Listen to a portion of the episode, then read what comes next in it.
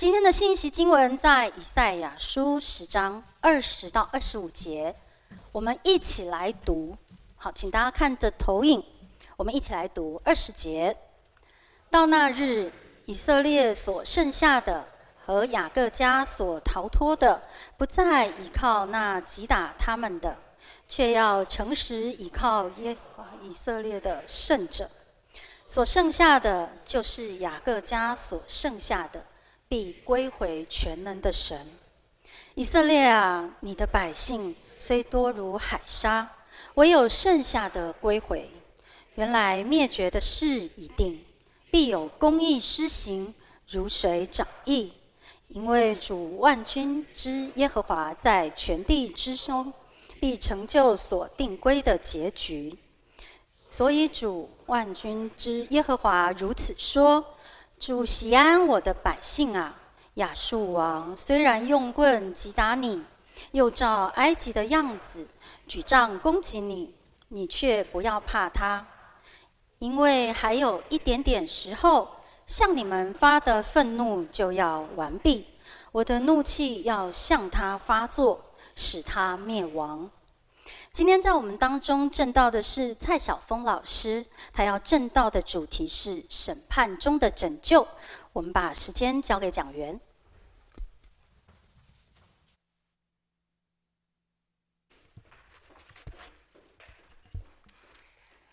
各位东福亲友堂主里的家人平安，感谢神，我们一起来进入以赛亚书的信息哦。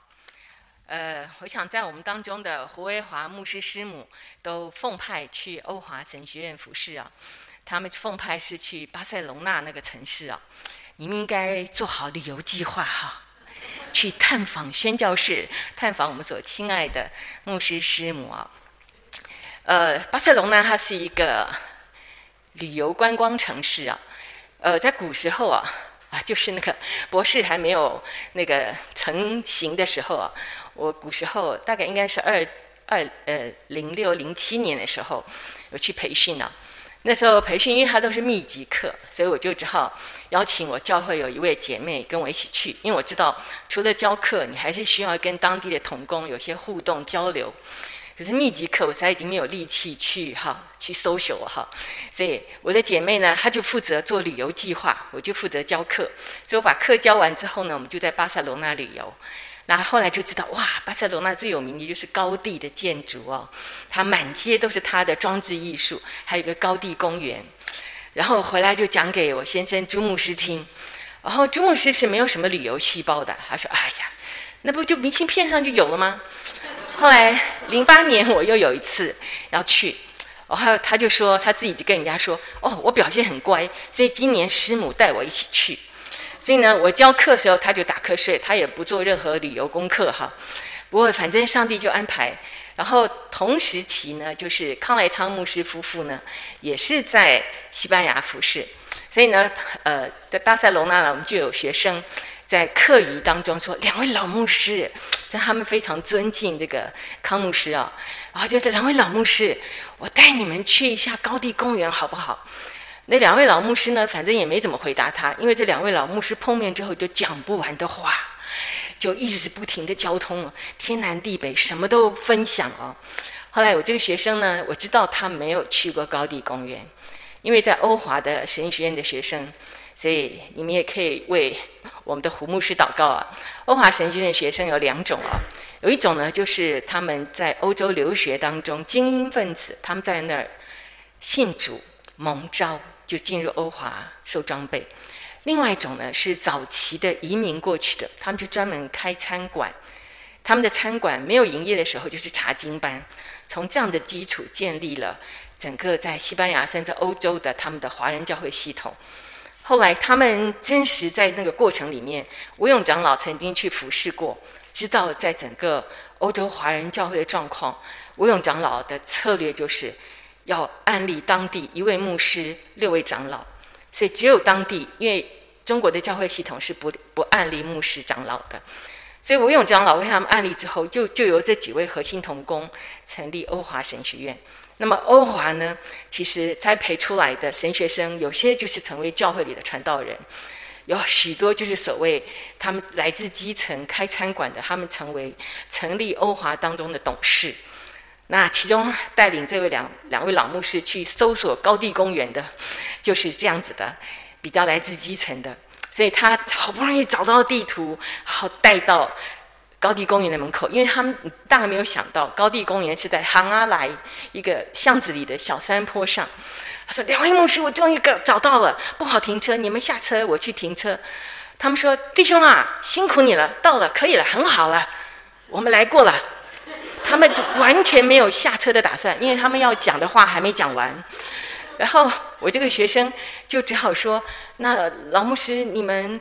他们说：“啊，没关系，吃饭时间我们就去吃饭吧。”所以这是他我这个学生的专业，所以他就带着两位老牧师。你知道巴塞隆纳曾经举办过奥运，所以他非常好的海鲜的餐厅，所以两牧两位老牧师大快朵颐，然后根本也没。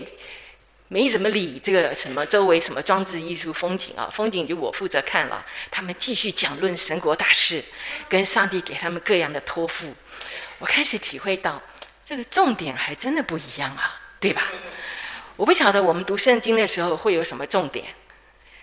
我们讲审判中的拯救，那你开始体会到审判中的拯救，也许我们的重点都喜欢放在拯救，对不对？谁喜欢审判嘞？啊，都是拯救。所以，如果我们圣经当中画线的话，一定都是画那个拯救的金线哈。那个审判的留给谁？哎，留给牧师传道好了哈。那审判中的拯救，你会发现，我们每一个人在读圣经的时候，我们各取所需要。最近在教另外一门课备课的时候，有一个读到一个名词叫做“拿取主义”啊，就是你。自己挑选你喜欢的经文，然后当做金句背下来，有点像剪贴工哦。你剪一块经文，哇，贴在我的处境当中，这个就就缺乏它的上下文了。那一对我们读圣经，就是会有不同的重点。就像两位老牧师走到高地公园的门口，你也不能说他错，就是重点不同。他们两位老牧师同样在台北市服侍，可是就没见上面过啊，了不起，通个电话。然后，所以最了不起的就是在巴塞隆那碰面，这两个人说不完的话，把信友堂的秘辛都讲了一遍啊。嗯，审判中的拯救。那么我们在面对圣经的时候，你我的重点会是什么呢？我觉得不能说我们画错重点，而是说我们在面对那个所谓我认为重点的时候，其实会被反映光照出。我的人生处境正处在一个什么样的状况？所以我会拿取这个作为我生命当中的我渴望能够实行的、能够发生在我身上的。我用一个比较形象化的来表达审判中的拯救啊，就是圣经当中充满了，就是上帝对我们说话的时候用的某些修辞哈。所以我往往在教导一些圣经课程的时候，就是你要第一个问他说什么。好，特别我们读先知书的时候，读以赛亚书，你就会说他说什么？他说审判。好，因为然后你再问他怎么说，那你就会想说他不停地说，他说了又说，他一直在说。诶，可是，然后你再问他为什么这么说？所以我们来留意一下他的修辞啊。所以再给各位看以赛亚书五十一章五节的经文说：“我的公义临近，我的救恩发出。”我的膀臂要审判万民，海岛都要等候我，依赖我的膀臂。你会发现，他的修辞当中，他怎么样来描述上帝要做的？你会发现，公义跟救恩是平行句，是平行句。然后，神的膀臂呢，他要做的事情要审判。诶，可是你竟发现说，他说神的膀臂呢，也是给人依赖的。如果这是一个审判的膀臂，你想去依赖吗？你大概闪都来不及了哈！你看见爸爸拿着棍子等你，你大概早就先哎离家出走一下哈。那可是，在圣经当中却让我们看见，就是上帝用这样的形式来表达。所以在旧约圣经里面提到上帝的审判，呃，神的膀臂呢，这样子的形象化的有四十一次讲到神的膀臂。其中在摩西五经呢出现了十次，大部分都是讲出埃及的时候神的大能的手和伸出来的膀臂。哎，那我们知道对哈，那个时候神的膀臂伸出来，对埃及人而言，十灾发生了是审判；可是对以色列人而言，同样的膀臂呢，是拯救，他们可以被带出埃及来。那先知书当中呢，神的膀臂一共出现二十二次，在以赛亚书就出现了十四次，所以大概大概看，我们可以体会到，哦，原来审判与拯救似乎是一剑的两刃，它是同时存在的，不是照我们所喜欢的，哎，我们只拿取了所谓我渴望要有的拯救。首先呢，我们来看一下以赛亚书的文脉啊，它就是一个所谓 Google 地图吧。其实我古时候，我从小在信友堂长大，从儿童主日学、少年团契、青年团契这样一路上来啊，就是所以凡是信友吃过信友堂奶水的，一都很注重读圣经，对不对？所以我是一九八零年蒙召要进华神，哎呀，又是个古时候啊。然后那一年暑假，我就记得预备要进华神。那那时候沈牧师在信友堂服侍，他大概知道我们从信友堂长大的小孩，我们的圣经功力如何啊？所以呢，他那年暑假，他特别找了一些弟兄姐妹，大概有十位哦，就是很爱慕主的话，很追求主的话的。所以神牧师那时候就带着我们十位，他就定了一个，哎，好大的进度，一天四十章，一天四十章圣经，我们就在按照这个进度拼。后来我后来才知道，他真的是用心良苦哦。我要进神学院之前，帮我打下好的基础，所以他只是从创世纪读到以斯帖记，一天四十章，一天四十章。然后我们礼拜六碰面的时候呢，互相出题目考试，所以我有一本题库。然后当然了，还有很多问题啊，就要开始去问沈牧师，就是因为你。这么的速读，大量的阅读，你才可以呈现一种所谓 Google Map 会出来啊、哦，你才会了解那个彼此的关联性。所以我们看到说，对，以赛亚书整个六十六章圣经，那你很容易读一读，就在他的修辞丛林当中迷路了。我就记得我第一次到巴塞罗那的时候，因为我的姐妹她做了所有的旅游的功课。巴塞隆纳大概一半以上的人口，通通都是观光客。我们走在那个阳光普照的南欧的时候，我们所有要做的事情，就是每一个路口灯柱上面都贴着地图，所以每一个灯柱旁边都围绕了很多的观光客。啊，其中有个地 有一个灯柱呢，围绕最多的观光客。研究了半天，结论是那个地图的方向错误，东南西北搞错边。还好来了一个本地人帮我们指点一下迷津哦。其实圣经也是地图，像地图一样，指引我们生命的方向，指引我们在心灵地图当中我们成长的路径。而我们也需要从整个特别以赛亚书这么大的书卷当中，我们也需要有一个地图的概念，鸟瞰式的看整体。对，上帝的主题就在讲审判与拯救，我们只是抱着拯救、审判留给别人吧。那么，究竟在整体的这个以赛亚书六十六章的地图当中，你会发现，他一段一段的论述这些，他会一段的上帝耶和华如此说，所以你会发现，一开始会说天哪要听，地呀侧耳听，哇，耶和华神好像是一个检察官，他在控诉他的百姓的罪恶，然后又转向到当时的历史是。亚哈斯做王的时候的这一段历史，等于印证了他的控诉，就是所有的得罪神之处。而在亚哈斯的年代当中呢，他落在神的审判，因为在这些控诉当中都判定他有罪，之后就会转向审判呢，不是只有停留在以色列家。所以，当特别我们基督徒在读这些审判性的经文的时候，我觉得我们需要换一幅画面啊，我会发现啊。我们往往把这个审判啊，都想成那个阎罗王在审判，对不对？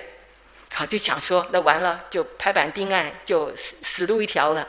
哎，可是你却发现，圣经当中讲审判的时候，对，审判从神的家起手，所以变成说，其实让我们去思想啊，如果上帝要管教他的小孩、他的儿女，请问在家做父母的，你打小孩是打自己家小孩，还是打别人家小孩？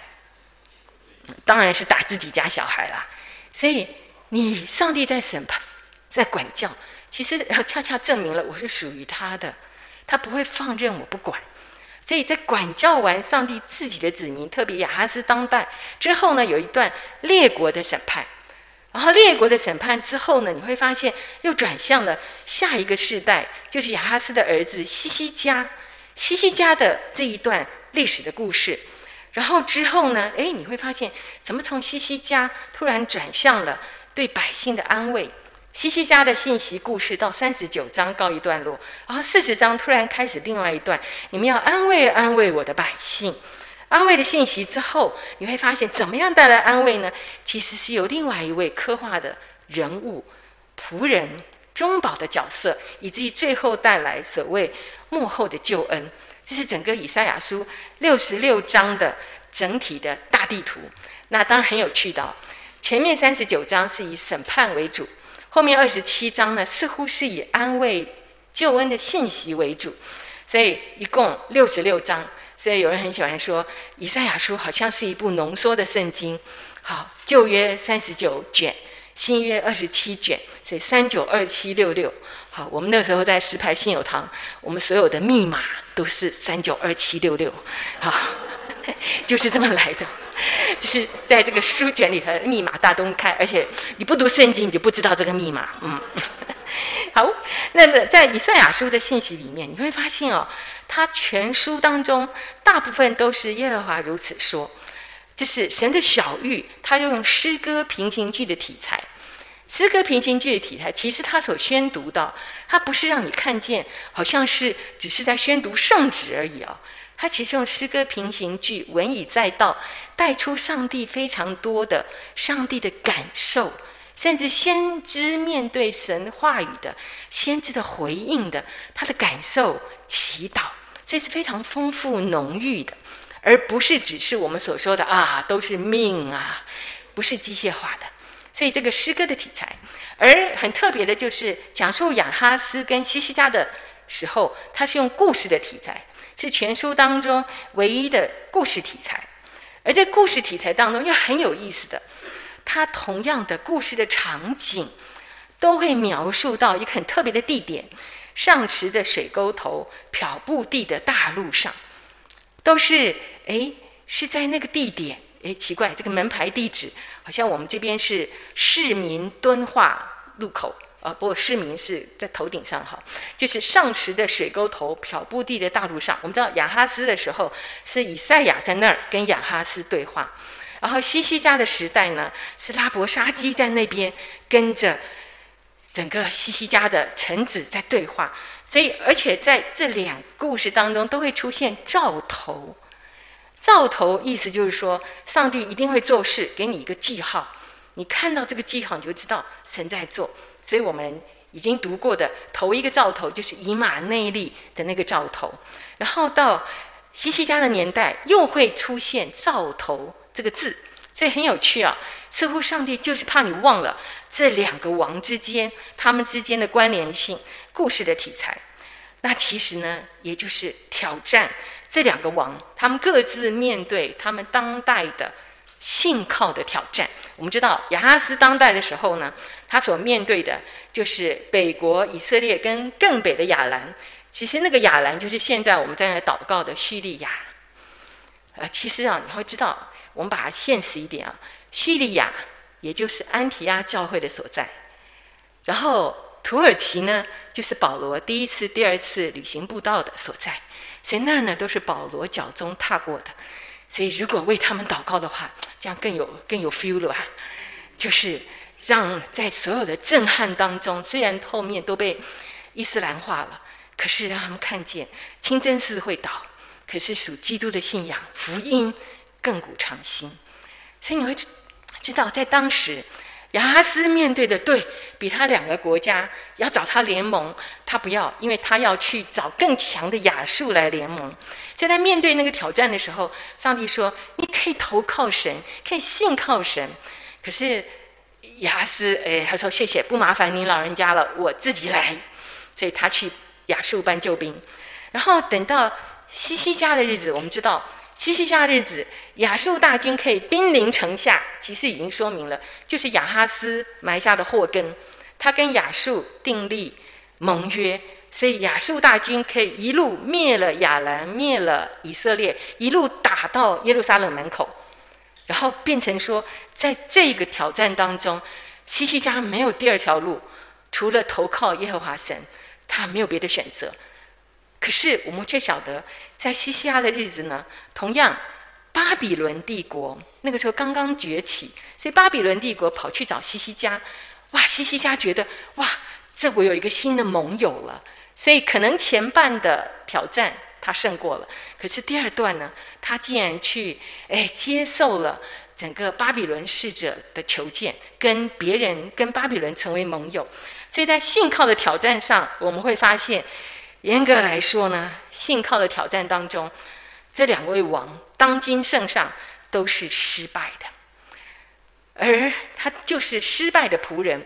其实，在整个的后头经文里面谈到的仆人，他会讲述上帝的选民本来是神君尊的祭司、圣洁的国度、属神的子民，他们本来都是作为神的仆人，是神在地上的见证。可是无奈他们是失败的见证。这个失败的见证呢，就是以亚哈斯、西西家为典型当代的代表。而我们知道，他后面会预言有一位受苦的仆人，这一位受苦的仆人呢，能够成为百姓的安慰。这一位受苦的仆人带来了末世的救恩。所以你可以看见，这是以赛亚书整体的文脉里面，而当然也非常特别的，就是哦，安慰安慰神的百姓，是在西西家时期，他跟巴比伦帝国。订立了盟约，可是亚以赛亚说，以后西西家，你的后裔，你的国是要亡在巴比伦的手上。其实巴比伦帝国那个时候还没兴起，可是却预言你要被巴比伦所掳、所掠、所抢夺。所以至于四十章开始说，你们要安慰安慰我的百姓。在整个的转换当中，让我们发现。整个以赛亚书前后，它往前推进当中，它有一个这么整齐的地图，引导我们看见，在我们的生命当中继续往前走。而我们，我听了你们上一周的讲道，由我们年轻的弟兄传道讲到超级英雄第九章。哎，在亚哈斯的当代，他又不信又不求，可是上帝却在那个时候应许说有超级英雄。你会发现，那个超级英雄整个的意象。那个意象是那个图画式的 imagery 啊，那个兆头是一个婴孩，是一个婴孩，有一婴孩为我们而生。其实这个经文新约从来没有引用过，只有韩德尔的弥赛亚这么用了哈。而其实也就是童女怀孕生子，他名称为以马内利，他完全用婴孩的这个意象、这个图画来让你看见上帝介入了。谁会差遣一个婴孩？所以亚哈斯不信不求当中，他去找的是一个强国大军亚述王，而上帝却亲自差派的是这一位所谓婴孩的超级英雄，他带来的救赎，他带来的拯救。而我们今天所看见的是，接下来在第十章，我们今天所诵读的经文，谈论到审判中的拯救。审判中的拯救，它绝对不是只是末日末世耶稣来了之后才有的拯救，而是在亚哈斯的日子，这么一个失败的国王，可是上帝却已经预备了审判中的拯救。这种刚从诵读的这六节经文当中，我分三方面，我们一起来思考啊。审判中的拯救呢，其实包含了被掳中的归回。第二方面呢，是灭绝中的余种；第三方面是击打中的逆转。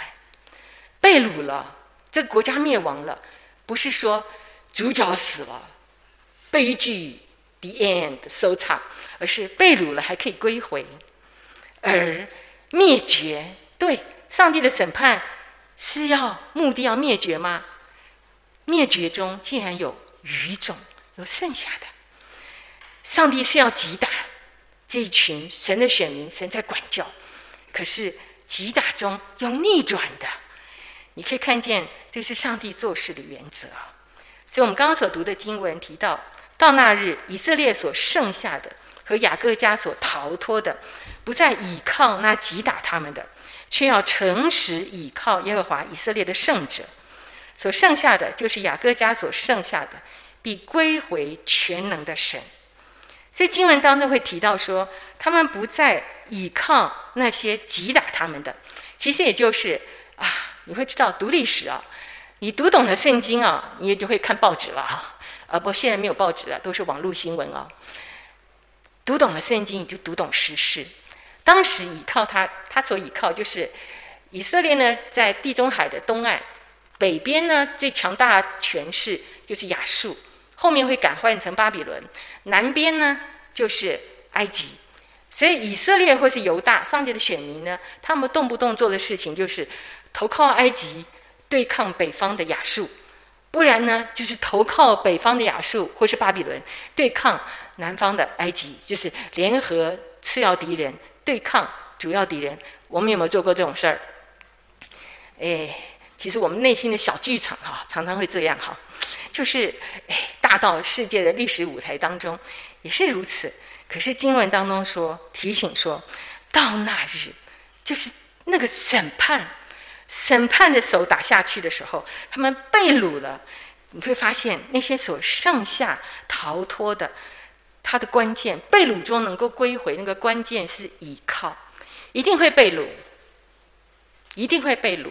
上帝的审判是确定性的。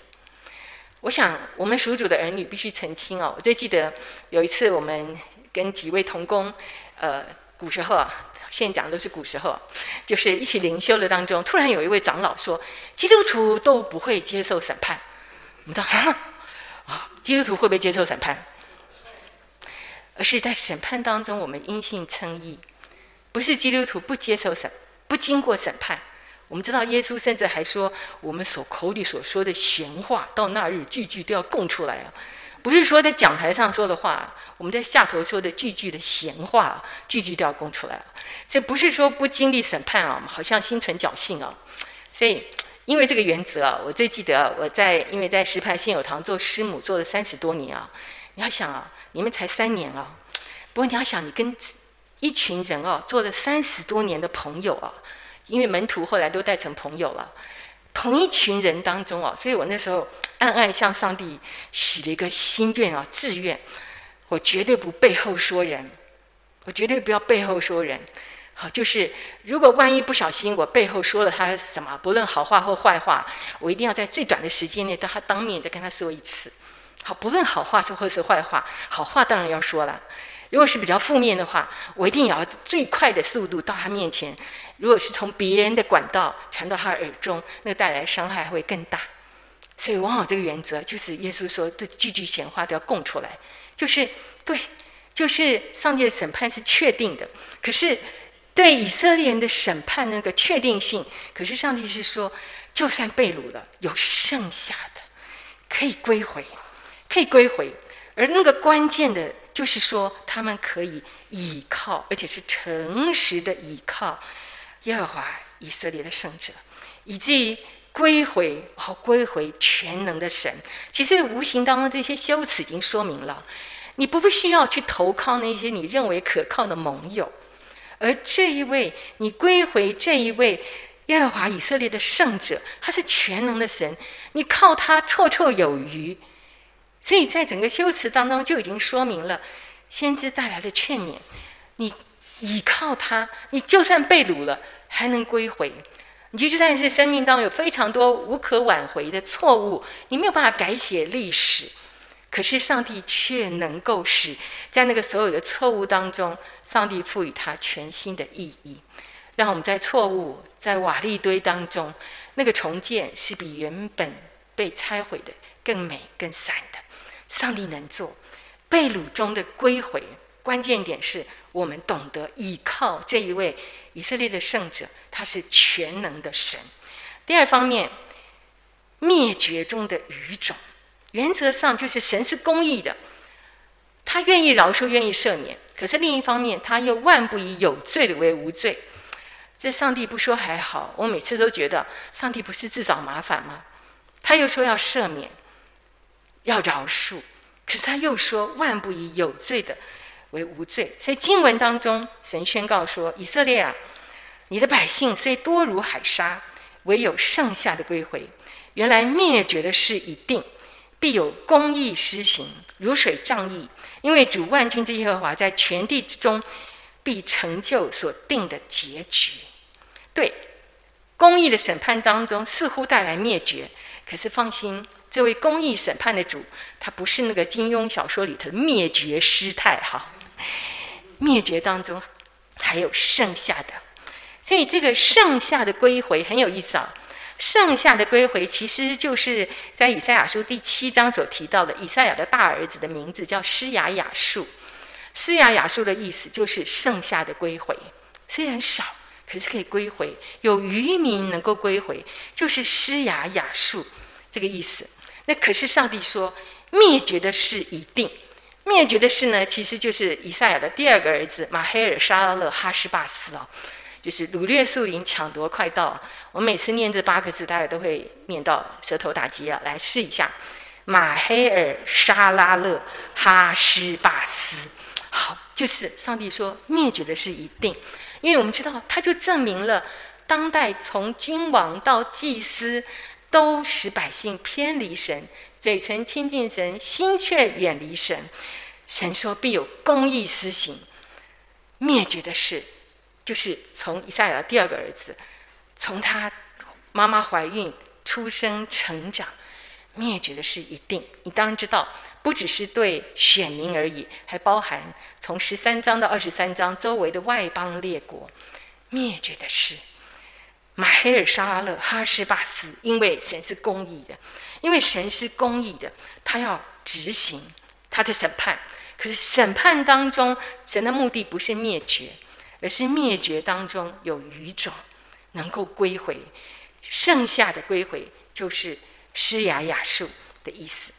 第三方面呢，我们可以看到，虽然在击打，神在击打当中，可是却有一个大逆转。击打的它的关键字其实是怒气。我不晓得你有没有管教小孩的经验哦？哎，不论为爹或为娘的，怎么样的慈眉善目啊，都有被小孩激怒的时刻。其实啊，哎，应该是说，我们小朋友啊，都有那个本事，他不断的探索他的界限在哪里。哎，所以你可以看经文当中说，所以主万军之耶和华如此说：住锡安，我的百姓啊，亚述王虽然用棍击打你，又照埃及的样子举杖攻击你，你却不要怕他，因为还有一点点时候，向你们所发的愤恨就要完毕，我的怒气要向他发作，使他灭亡。所以你可以读到经文当中呢，特别他用另外一种语气来描述，对。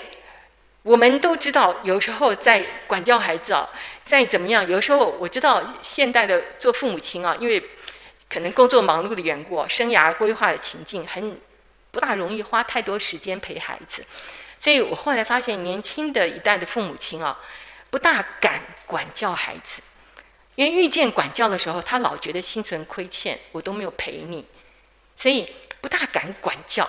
那除非他被激怒到已经气到这儿了，然后才开始管教。所以我们大部分有一个呃管教孩子的亲子的公式啊，就是你管教完了之后都要问一句：你知道爸爸为什么打你吗？好，所以通常我们就会套个公式。我最记得曾经有一有一对父子，然后在那边对话完了之后，就跑来跟牧师说：我我问了我的孩子之后，我孩子回来说我知道。为他爸爸说为什么？因为你生气了。他完全不知道自己是怎样了，他只知道他生气了，所以你会发现有时候没有花时间在一起，就会缺乏那种默契哦。可是圣经当中，他特别会说，神说在击打当中，他说我的怒气，可是很有意思哦。他先说这个是亚述，他是照埃及的样子举杖攻击你，然后接着神会说，我的愤恨呢要完毕了。就是上帝透过亚述来击打的愤恨完毕了，然后一样的神说：“我的怒气呢，要向他发作，使他灭亡。”神的怒气，他特别用这种情绪化的字眼，你不要随便跳过去啊，因为在中世纪，特别一些教父神学家啊，他们会定名为上帝是没有感情的，因为他们不能接受上帝也会有喜怒哀乐，觉得上帝是应该超凡脱俗。是跟我们凡夫俗子不一样的，所以所谓上帝的无情性啊，就是古代教父往往定义，就把它推得高高远远的。无奈我们的上帝他就是道成肉身，他跨界，好，他是造物主，我们是受造物，他却道成肉身当中，所以每每讲到神的公义的审判的作为当中，他会用怒气来表达。特别在以赛亚的经文很有意思啊。他曾经在有四次讲到，虽然如此，耶和华的怒气还未转消，他的手仍伸不缩。从第九章的十二节、十七节、二十一节，然后十章四节，一直提到以色列他如何是一个被定罪的一个罪恶的时代，神兴起的刀兵，神兴起的环境，管教他，击打他。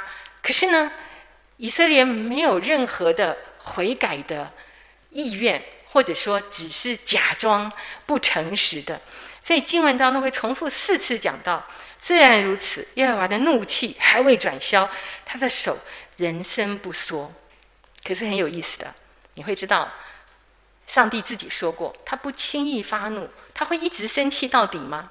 很奇妙的，我们知道这一些审判的经文过后，在十二章第一节。到那日，你必说：“耶和华，我要称谢你，因为你虽然向我发怒，你的怒气却已转消，你又安慰了我。”啊，感谢上帝啊！我觉得古时候神政牧师那时候要求我们一天读四十章圣经，你就无法忽略的发现他怎么老生气，他又生气了。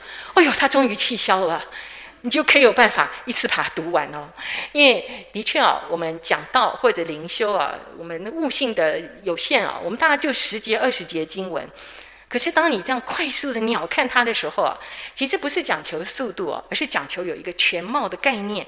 你会发现哇，他生气，他还生气，他继续在生气，然后既然到一个阶段，他说他的怒气转消了，那我们必须赶快来看一下怒气怎样转消的。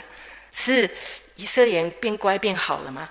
还是送了他什么贿赂礼物巴结他？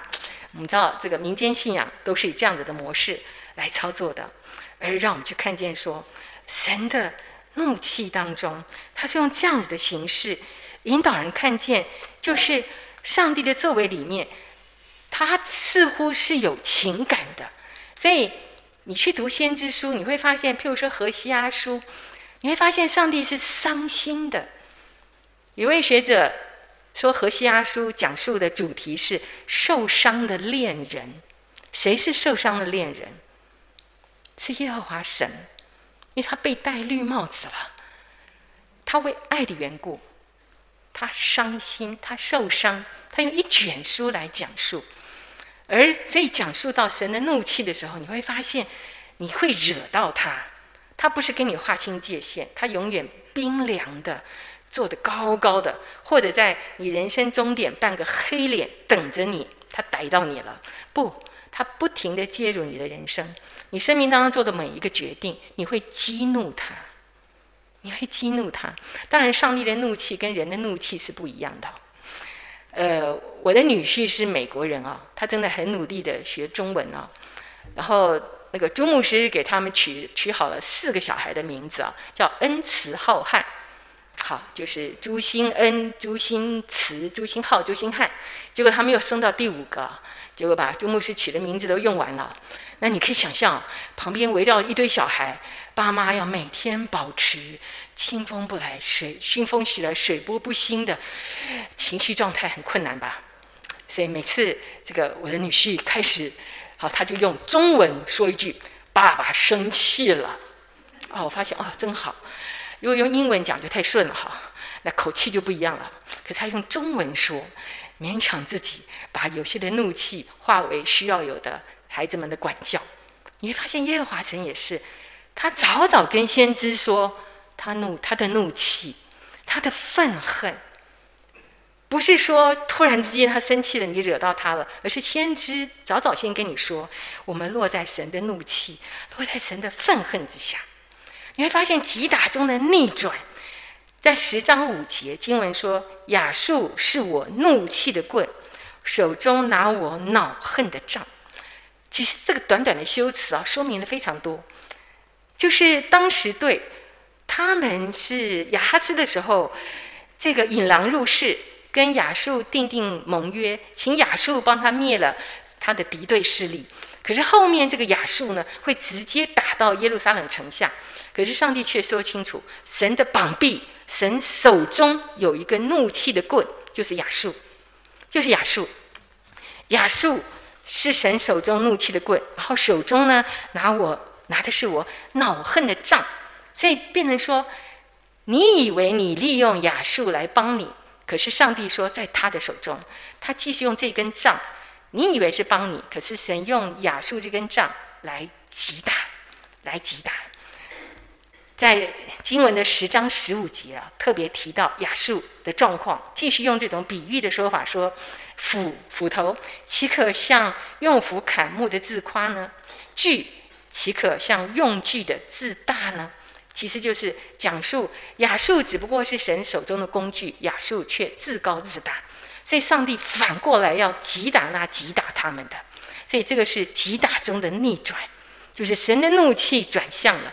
不是只有在选民的审判、公义的刑罚、被掳而已。上帝要开始整个的逆转，是要击打那击打他们的。在第二十六章，上帝说：“先知跟神说，耶和华，我们在你行审判的路上等候你。”我想这不是我们一般人会说的话，应该是我们在你行审判的路上逃避你。逃之夭夭，假装没发生。可是，竟然先知明白神的心意。到第二十六章的时候，他说：“我们在你行审判的路上等候你，因为先知读懂了神的心。因为在你在世上行审判的时候，地上的居民就学习公义，以恩惠待人，他仍不学习公义，在正直的地上，他必行事不义，也不注意耶和华的威严。”以至于，虽然我们对圣经当中所描述神的审判、神行公义，我们觉得啊，我们不是喜欢这样的经文，可是它的存在当中，却让我们看见它有极大的美善的目的。其实，我们看最后审判中的拯救，审判者、拯救者，其实是同一位。审判的神，也就是带来拯救的神。以赛亚书其中有一段经文，四十七章第四节说：“我们的我们救赎主的名是万军之耶和华，以色列的圣者。”我选用这段经文来说明审判者与拯救者。其实救赎主啊。我们新约就觉得哦，对，耶稣是我们的救赎主，理所当然。的确哦，在旧约当中说这个救赎主，中文圣经只有出现十七次，其中十二次都出现在以赛亚书。其实你会知道，救赎主啊，嘎奥这个字啊，它其实它这边是用一个动名词哈来描述实施拯救的，这边明显就是讲到耶和华神。其实我们比较熟悉的。他是在律法书当中，上帝所提到的致敬的亲属，也就是利未记二十五章跟生命记二十五章，就是你穷了，你的家业典当殆尽，你的致敬的亲属呢，他有社会责任帮你买赎回来，也就是路德记当中的波阿斯，如果家里的男丁没有留名立后，至近的亲属有这个社会责任要娶。王兄的寡嫂为妻，为王兄留名立后，所以这是救赎者。其实也是我们很习惯。约伯记说：“我知道我的救赎主活着。”如果你把耶稣读进了那个救赎主，你就完全读不懂约伯到底在说什么。而那个救赎者其实是那个致敬的亲属。约伯知道，我就算含冤莫白，冤死了，我的至亲的亲属仍然会站在坟墓的彼端，为我洗刷我的冤情。这个是至亲的亲属，所以上帝你会发现，耶稣基督道成肉身，他成为跟我们一样的至亲的亲属，他能够体会我们的软弱，他有至亲亲属的地位，他有至亲亲属的能力，因为他没有犯过罪。最重要的是，他有致敬亲属的意愿，他出于爱，他愿意伸手，愿意挂在十字架上，承担我们所有的罪孽过犯刑罚。这位救赎主的名呢，他是万军之耶和华。其实也就是在兵祸连连，他们觉得我们是个弱小的国家，我们一定要投靠一个强国的时候，耶和华神他是万军之耶和华，他是可靠的。你可以投靠他，他用膀臂来形容他的能力。当然，万军之耶和华，他会帮你打仗。那你不投靠他呢？当然你会知道，他就先打自己家小孩。万军之耶和华是轻慢不得的。另一方面呢，也提到他是以色列的圣者。以色列的圣者呢，很特别哦，他是在全部的旧约圣经呢。以赛亚书里面这个名字，耶和华神的名字出现三十次，在其他旧约圣经只有出现六次，所以似乎在以赛亚书要强调耶和华神就是这位以色列的圣者。以色列的圣者，你会知道，你属于他，他所在之地就是圣地，你属于他，你就是圣民，他所在的殿就是圣殿。所以你当然知道，以赛亚书会描述之后万民流归这山，竟然让你诧异的是，圣民的行列当中，不是只有以色列选民，因为我们知道以色列选民只有剩下少少的余数归回，而是我们这一群外邦人都成为圣民的行列，我们属于他。所以你会发现，他是这一位以色列的圣者，万民流归，归属于。在他的名下，在他的殿下，感谢神，审判、拯救一样都是这位上帝。其实不论审判，不论拯救，其实都是恩典。这是今年过年的时候，有人会念英呃不不是英语台语吗？温殿五村啊，我是不是很标准的？这是我上周听我们听一个那个 YouTube 上面一个年轻传道讲到哦，我才有懂。但恩典有春哦，就有春嘛。哦，原来五村有点像我们说年年有余，富富有余。所以不论是审判或是拯救，都是恩典。虽然我们比较不喜欢谈神的公义，可是你有没有想过，有没有人得罪过你？你有没有受到不公平的对待过？如果上帝是那位审判的主，你就不必每一天心怀不平的夜夜磨刀，想要亲手报仇，因为你会知道上帝是审判的主，交给他办就好。所以审判本身也是恩典。而有的时候我们只能看外貌，我们觉得那个是坏人，可是可能过了一阵子之后，你会发现啊，我误会人家了。那你会开始体会，只有上帝最知道。所以不论审判。不论救赎，都是上帝恩典的膀臂。他所说了，他就会做到，而且他必定会做成。让我们起来祷告。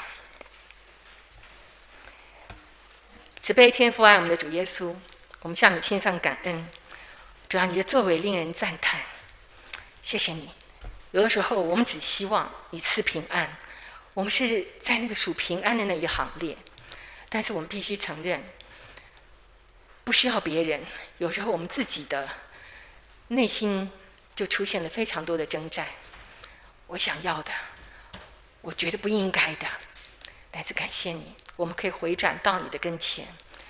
主啊，不论是经历过什么样的被剥夺，不定不论是经历过多少的被破碎，我们始终能够听得见你恩典的召唤，来到你的跟前。谢谢你，审判的膀臂。也是拯救的膀臂，是你全能的膀臂。我们始终认定你，投靠你。谢谢耶稣，垂听我们的祷告，奉主耶稣基督的圣名，阿门。